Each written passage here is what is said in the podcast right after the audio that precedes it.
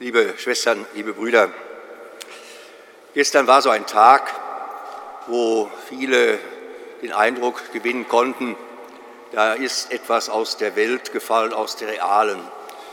Vielleicht einige, viele von Ihnen haben auch diese Märchenhochzeit in London vielleicht verfolgt.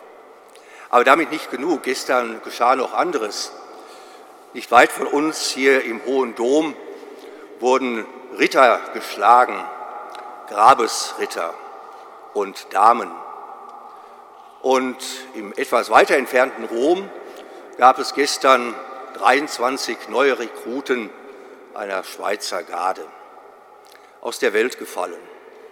Ein Märchenkönig, Ritter schlagen, Renaissance Unteroffiziere, Offiziere in etwas ausgefallener Kleidung, und das alles im Namen Gottes, so haben wir immer wieder gehört.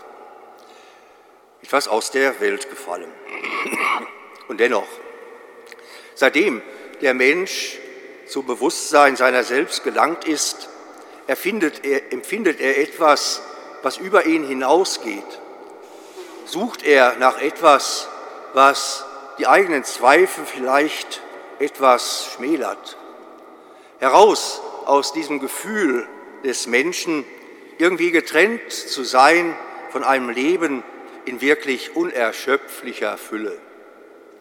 Und so gab es immer wieder Bilder, Rituale, die dafür standen, dass etwas von Erfüllung, von etwas Höherem, von etwas darüber hinaus an die Menschen gelangt ist. Und das auch wohl bis heute.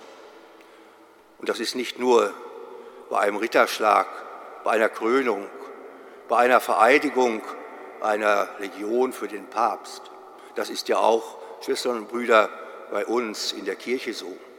Auch wenn wir das Priestertum im Wandel der Zeit betrachten. Irgendwo scheint so ein Gespür im Menschen auch bis heute noch da zu sein, dieses göttlich Jenseitige herauf, herunterzuholen in unser ganz ureigenstes Leben. Und dann etwas in Glorie, in Ehre und vielleicht auch im Pomp zu verharren. Wenn wir das heute auf die Texte dieses Sonntags übertragen, klingt uns eine andere Melodie entgegen, nämlich, dass es nicht die Entfernten sind, nicht nur die anderen, ja, es hat seine Berechtigung, das haben wir in der ersten Lesung gehört.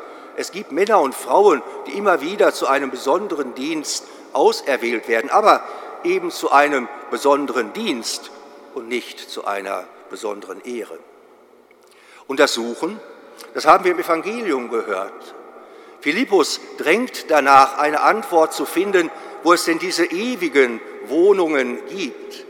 Aus dem Mangel heraus des eigenen Lebens, mit seiner Endlichkeit, mit seiner Schwierigkeit, mit seinen Ängsten, Zweifeln und Schmerzen, ist diese Sehnsucht nach einer ewigen Wohnung in allen Menschen doch irgendwo vorhanden.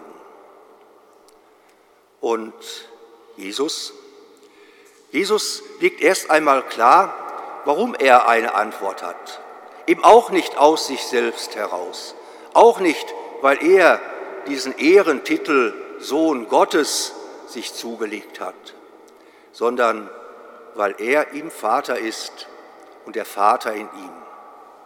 Eine ganz andere Autorität, eine Autorität über alle Königtümer dieser Welt hinweg, eine Autorität, die nicht per Ritterschlag uns entgegenkommt, sondern eine dienende Autorität. Jesus erfüllt den Willen Gottes des Vaters nicht um Gott zu gefallen, sondern eben um den Menschen zu dienen. Und so, Schwestern und Brüder, wird vielleicht auch ein Bild für uns daraus. Wir mögen uns diese Bilder, wie zum Beispiel am gestrigen Tag, anschauen, dürfen aber immer dahinter auch diesen dienenden Aspekt sehen und nicht vergessen. Kein Spektakulum für diese Welt, sondern herausgerufene, für den Dienst an der Liebe und für den Dienst am Menschen.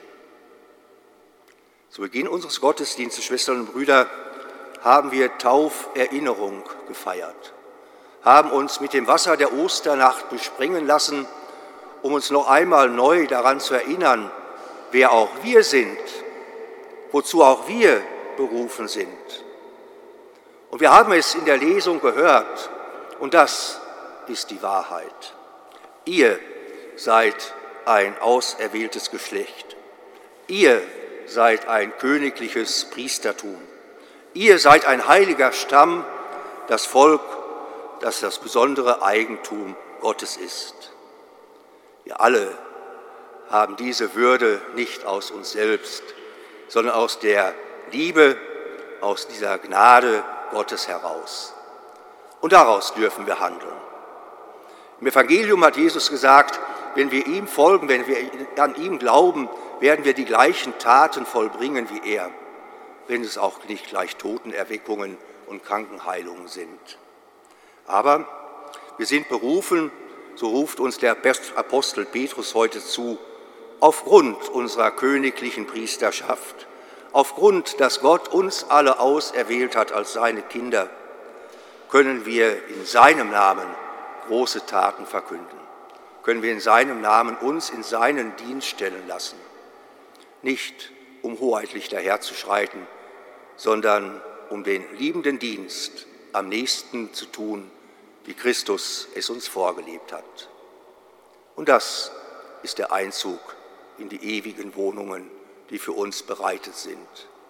Nicht als Dank und Ehre für unser Tun, sondern als die Zusammenführung seiner göttlichen Gesellschaft, seiner heiligen Familie, zu der wir jetzt schon gehören. Und so dürfen wir Schwestern und Brüder hinaustreten.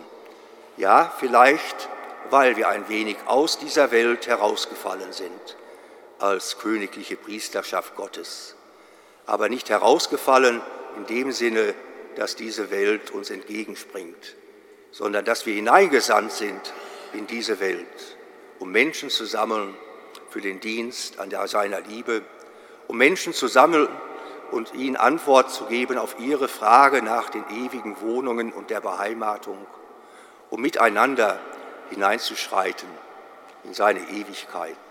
Amen.